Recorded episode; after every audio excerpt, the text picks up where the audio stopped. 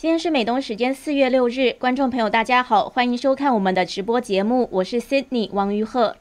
我是秦鹏。一个三百万人口的欧洲小国立陶宛正在挑战中共强权。立陶宛为何敢如此公开对抗中共？原来这里面还有一个更加辉煌的历史——波罗的海之路。那不止立陶宛，欧洲国家现在是联合抗共。三月份，习近平亲自出席了中东欧十七国领导人峰会，居然有六个国家的总统和总理都没有给面子，只派了部长参会。那欧洲为什么对中共越来越不屑了呢？也许看完今天这期节目，观众朋友们会自己找到答案。我们先来聊一聊立陶宛，一个三百万的小国单挑中共。那么，四月五号呢？因为立陶宛挑战中共的一个做法，德国之声的专栏作家埃格特就赞扬道：“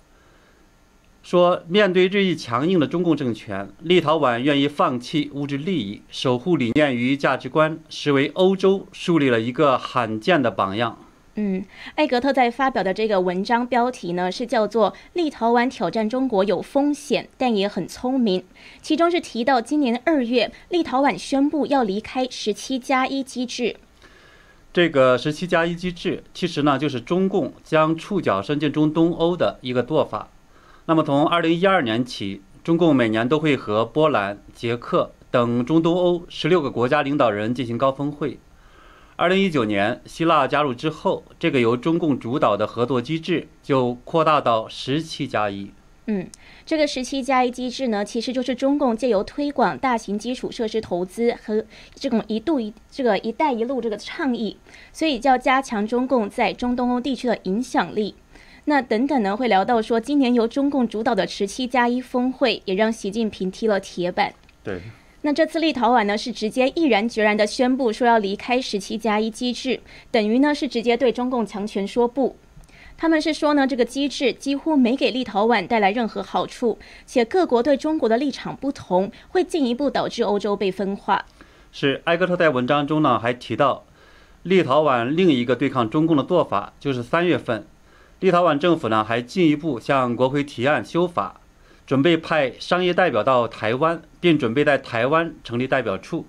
既然对台湾示好，那这一定是会激怒中共的。对，因为这个行动呢也是非常罕见的。因为世界上的这些民主国家呢，普遍的都是议会对中共强硬，而政府呢对中共就是对中共呢，它是为了利益，往往的话就比较这种呃软弱一些。是。他们对中共的这样的一个迫害人权等等这些做法的话，就相对来讲沉默不言。比如说在川普上台之前的奥巴马政府就是这样。是。那艾格特在这个文章呢中是说，立陶宛示威性的拒绝跟北京接触，再加上打算寻求和台湾的贸易关系，对于一个欧盟国家来说是一个异常大胆的举动，尤其是在欧盟和中国最近才达成全面投资协议之后，那这也与其他一些中欧国家，例如说匈牙利的对华友好立场呢，形成了鲜明的对比。他还指出，立陶宛。对台友善的这种立场是经过深思熟虑的，目的是激怒中共，使其施加报复。埃克特写道：“如果北京决定在贸易领域惩罚立陶宛，那么当地出口商可能会转向新的市场，从他们以前的经验中受益。”他这句话要怎么理解？对，因为他提到呢，说过去俄罗斯吞并克里米亚和东乌克兰之后呢，欧盟决定对克里姆林宫进行制裁，随后。那乌克俄罗斯呢？为了报复，对欧盟的食品实施进口禁令。嗯，而立陶宛呢，也因为它是很多的是农产品出口，所以呢，它也是呃受到了一些冲击。但是呢，它非常成功的应对了这个冲击。嗯，所以意思就是说，立陶宛并不怕中共的报复。是这样，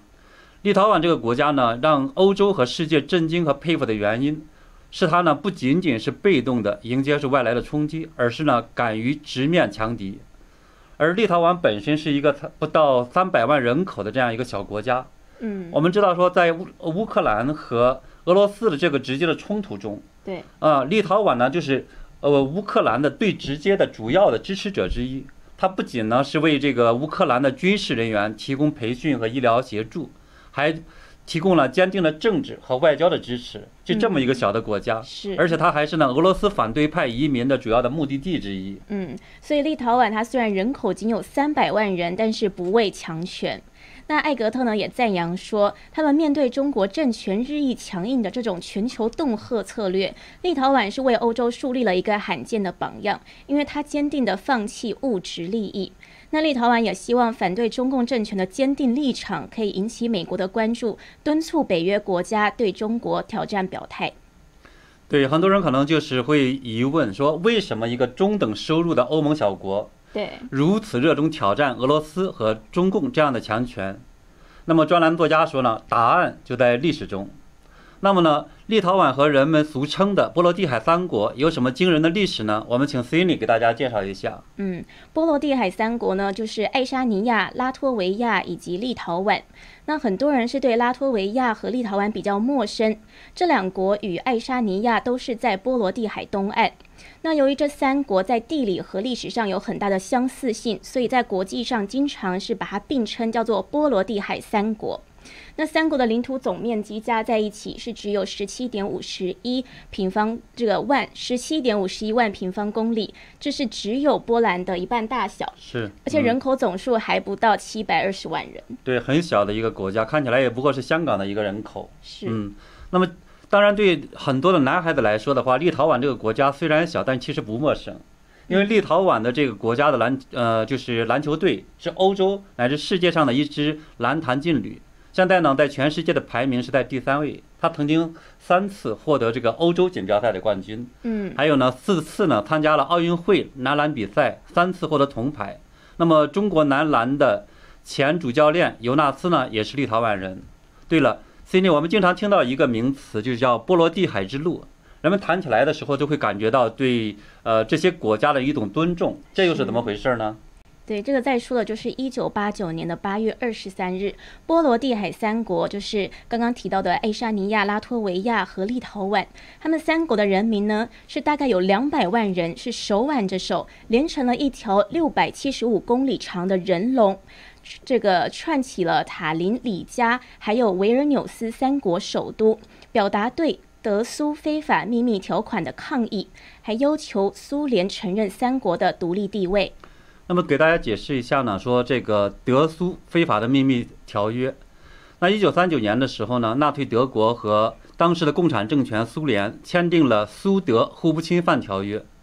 呃，当中呢就商定说秘密的瓜分波兰，然后把这个波罗的海三国呢也划分给这个苏联的势力范围。那么一九四零年起，那么苏联就在德国的这默许下吞并了波罗的海三国。然后相继建立起了亲苏联的这个伪政权，然后呢，还对外宣称说他们是呃自愿的加入了苏联，然后呢，开始了长达五十年的这种统治。嗯，那这五十年间，苏联政权呢是控制言论与思想，还进行大规模的换血，将三国人民送往俄罗斯本土，甚至西伯利亚地区的劳改营，然后再把大量的俄罗斯人迁进波罗的海三国，试图稀释当地人的血缘。那这一幕呢，就跟我们今天在新疆看到的是很类似。是，嗯。但是三国人民对于苏联的这种不满是，当然是水涨船高，期间大大小小的抗争就不断。那在提到的1989年那一次波罗的海之路，这两百万人就手挽着手，就连成了一个675公里的人龙，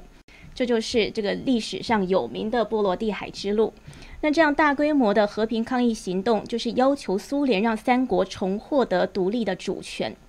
当然呢，这个很巨大的人链呢，也让苏联和世界震惊，让人们看到了波罗的海三国人追求自由的勇气。所以面对这样子，还有面对来自西方的谴责，原本态度很强硬的苏联政府呢，就软化了。在一九八九年底呢，是承认了德苏互不侵犯条约的确是对三国非法侵犯。要知道呢，当时这三个国家连同老人、孩子，一共才不到八百万人。是啊，那等于呢，这个是全民出动了。那一九八九年呢，波罗的海之路也上了全球各大媒体的头版，引发了很多的支持性的抗议，包括柏林、莫斯科、墨尔本、多伦多等地呢，都有支持波罗的海之路的这种游行运动。嗯，那一九九零年三月，立陶宛是首先宣布恢复独立，爱沙尼亚与拉脱维亚也在一九九一年跟进。至当年底，三国的独立政权就普遍获得国际的认可，加入了联合国。所以这件事情是影响了苏联各加盟国的独立运动，也是给苏联的解体开了第一枪。对，也就是说呢，正是这看似非常渺小的三个国家，推倒了庞大的苏联崩塌的这种多米诺骨牌。一个维持了七十多年、一度统治半个地球的共产政权解体了。我们今天看到对中共强硬的波兰、捷克等国，也都曾经是共产国家。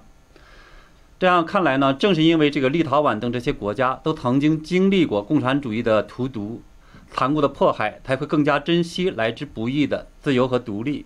才会至今呢对俄罗斯和中共呢保持高度的警惕，才会勇敢地站出来反对中国共产党对欧洲的扩张。嗯，所以回到这个专栏作家艾格特说的，为什么一个中等收入的欧盟小国竟然如此热衷于挑战俄罗斯和中国这样的强权？答案就在历史中。那波罗的海三国呢，也给世界带来了巨大的影响。Cindy，你是台湾人，记不记得在二零零四年的时候，台湾有一个运动叫做“二二八牵手护台湾”？对。当年呢，就是有约两百万台湾民众手牵手，从基隆到屏东，是组组起一个五百公里长的人链，也是呢要抗议中国针对台湾的飞弹部署。那运动当时呢，就是受到波罗的海之路的启发，看来也是对中共强权的一种抗议。是，嗯，很有意思。对，那么立陶宛最近几年呢，也越来越勇敢地对抗中共。今年的二月十七号，立陶宛政府表示将禁止中国最大的。安检设备制造公司制造商呢是同方威视和乌克兰的机场合作，呃和立陶宛的机场合作。嗯嗯，同方威视的货物行李和乘客筛检系统呢是大量用于欧洲的港口过境点和机场。那大家都知道，同方卫视是一家由中共政府控制的公司，因为直到二零零八年呢，大部分时间都是由时任中共总书记胡锦涛的儿子胡海峰来领导的。二零一九年的时候，中共央企一个叫做中国核工业集团公司的一个单位呢，也成为这个同方卫视母公司的控股股东。那中共带来的威胁呢？大家都知道，立陶宛国防部副部长当时就说呢，在敏感领域使用使用呢来自中国和俄罗斯的这种设备和技术，会造成短期和长期的威胁。那么，欧洲在线新闻称呢，说立陶宛此举可能使欧盟对中国问题的辩论更加尖锐。也就是说，他的这种做法的话，其实在整个欧洲引起了很大的一个这种波动。是，今年初，立陶宛国家安全局就在年度报告中首次将中国列入了威胁名单，是指责中共在他们的国家进行间谍活动。那波罗的海国家呢，也正在成为欧盟对抗中共的这种矛尖。另外一个国家是爱沙尼亚。今年二月十七号，爱沙尼亚发布了最新的《国际安全与爱沙尼亚二零二一年度报告》。报告警告，中共的影响力日增，试图主导爱沙尼亚和其他民主国家的关键技术。报告还直言，中共呢希望有一个刀刀晋升、由北京主导的世界。同时，市警说，中共正遵循俄罗斯的先例，散播不实资讯。嗯，那这个又是继立陶宛之后又一个将中共列为威胁的波罗的海国家。是的，去年呢，爱沙尼亚的这个报告中呢，还警告欧洲不要成为中共的马前卒。他说呢，重要的是要了解，在共产党的眼中，其他国家的高层决策者只不过是帮助共产党实施战略的有用的棋子而已。他们不可告人的目标是在欧洲施加自己的世界观和各种标准。建立一个由北京主导、有利于中共的国际环境。看来他们是很了解中共。那去年七月底，爱沙尼亚拒绝由中资公司新建他们国家的首都与芬兰首都的一个长达一百公里的海底隧道计划，也让中共的一带一路计划呢又遭遇到挫折。爱沙尼亚政府是认为中共的参与可能给国家带来安全威胁。对。那中共非常恼火，他呢当时是要求爱沙尼亚政府呢收回他们的这样的一个报告，收回这种言论。但是呢，爱沙尼亚官员就拒绝了这一要求，而且呢重申要采取协调一致的欧盟的政策来对抗中共的威胁。目前呢，这个呃爱沙尼亚的这个呃总统呢还讲公开的讲说，这个中共的威胁比俄罗斯的威胁还要大。这个对于他们来讲是非常重的话，因为。俄罗斯本来就是他们的头号敌人，现在是说呢，意识到了中共的威胁，中共是头号敌人，对，才是头号敌人。那很多人呢也就会很好奇，一向看似软弱的或者是看重利益的欧洲，最近呢竟然罕见的团结在一起，联手向中共发起挑战。对，今年这个三月二十二号开始呢，我们看到欧盟二十七国是罕见非常强硬，和美国、英国、加拿大联合起来呢，对中共在新疆及中英的反人类罪。集体灭绝罪灭绝罪呢是发生，并制制裁了中共的多名官员。这一个举动呢震惊了世界，也让中共当局十分恼火。为了转移呢是中国民众对他的这样的一种狼狈不堪的这种感觉，因为他知道他说遭到国际制裁呢会让他非常就难堪。对，所以呢中共还发起了一次席卷全国的抵制洋品牌的这种爱国秀。这场余波呢我们看到目前还在震荡。对，就是我们之前节目提到过的这个对 H&M 还有 Nike 的抵制。是，嗯。那其实今年中共在欧洲碰到的一个最大的钉子，就是三月九日中共和中东欧国家举行的这个十七加一峰会，是以视频会议的方式举行。中共这边呢是习近平亲自出马，那中共也在外交上是做了全力要动员这次的峰会。但是结果呢？有六个欧盟的成员国只有派部长参会，创下了历年参与层级最低的记录。这六个国家呢是斯洛维尼亚、罗马尼亚、保加利亚、立陶宛、爱沙尼亚，还有拉脱维亚。所以就是波罗的海三国都在里面。对，显然呢，这很不给这个习近平面子。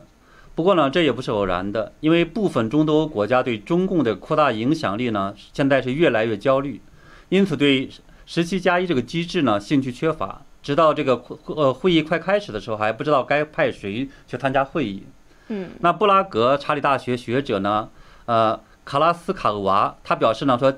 欧洲天真的阶段结束了。他说，这个中东欧国家呢，基于经济考量，加入中共政权主导的十七加一机制，近来呢，却发现中国的这个承诺没有兑现。加上呢，疫情爆发期间的这种隐瞒，还有呢，中共强推港版国安法，许多的东欧国家进一步的改变对中共的态度，将其呢视为主要的威胁。嗯，中东欧国家对十七加一失去信心，除了对中方投资承诺没有兑现感到失望之外呢，也是说这次的峰会太过政治了，真跟这个也有关系。是，那么中东欧国家呢对中共的不满，它不是一朝一夕的，之前呢有很多信号已经释放出来。那比如《华尔街日报》在今年的二月二十三号就报道说，呃，最近许多国家的政府都取消了中共国有企业准备赢得的这种招标项目。嗯，那么欧洲国家呢，也在采取一些步骤，禁止中国公司在该国投资或者是签订合同。嗯，包括中东欧最大的国家，就是被视为周边国家领袖的波兰，对中共开放市场市场这种进展进展的缓慢，也感到非常的不满。他日前还批评欧盟与中共的这种投资协定。那还有罗马尼亚，去年呢不仅将华为排除在五 G 网络之外，还撤销了跟中共签署的有关于两个核电站机组建设的协议，称以后呢会重新招标。对，我们看到呢是捷克斯洛维尼亚。还有克罗呃爱利西亚这些那个政府呢，也正在采取措施，把中国政府呢排除在一些公共的基建项目之外。嗯，那举一个捷克的例子，就是过去七年多来，中国对捷克承诺的各项投资案呢，大部分的案件都无疾而终。所以捷克人民是渐渐的开始觉得这种亲中的政客做的这些投资承诺呢，感到冷感，也都感到比较反感。是。那目前在捷克境内呢，除了这个当地的共产党，还有呢是。呃，派富集团和相关的这些人之外，那么几乎呢很少有人是公开会推动和中共的这种经贸合作。嗯，而这个派富集团的这个领导人，就是前几天因为飞机失事而去世的世界著名的亿万富翁捷克的首富，叫做凯尔纳。嗯，凯尔纳生前被指出呢是中共高层与东欧的中间人，还曾与中国华信集团老板叶简明来往很密切。他也是中共在欧洲大外宣的推手。去年四月的时候，中信集团购得捷克最大的传媒集团叫梅迪亚，大多数的这个股权，那就成为了中共大外宣在欧洲的一大据点。对，那除了呢，就是我们看到说中共呢在经贸方面的这种言而无信，在香港、新疆、西藏等迫害中国民众，中共在去年大瘟疫之后的丑行曝光，也让中多国家进一步看清了中共。虽然呢，中共想极力的通过这种疫情外交，还有疫呃疫苗外交进行这种修补，但是呢，看起来没有骗得了我们欧洲的这些国家。嗯，所有这些因素呢，都是导致这一次习近平在十七加一机制受挫，还有欧盟二十七个国家对中共在新疆迫害人权发声、制裁中共官员的原因吧？对，用一句俗话说呢，就是脚上的泡是自己磨的。那中共今天在世界上遇到的这种对抗，根本上呢，都是因为中共自己邪恶本质暴露之后，正常的国家和民众呢，对他的一个自然的反应，所谓的叫做多行不义必自毙。是。那我们今天的节目呢，就跟观众朋友聊到了立陶宛这个国家小小的三百万人口的小国，单挑中共的故事，还有他们的历史上原来有一个非常伟大的经历，就是波罗的海之路。那也让全世界各国呢效仿，就就是一个非常伟大的一个历史活动。还有包括呢，这个从十七加一峰会就可以看到呢，中共现在在欧洲呢是一直提到铁板。是这样，对。那我们的节目呢，也会持续的跟大家跟进最新的消息以及最新的动态。非常谢谢观众朋友今天的收看，我们下一期节目再会。我们明天再见。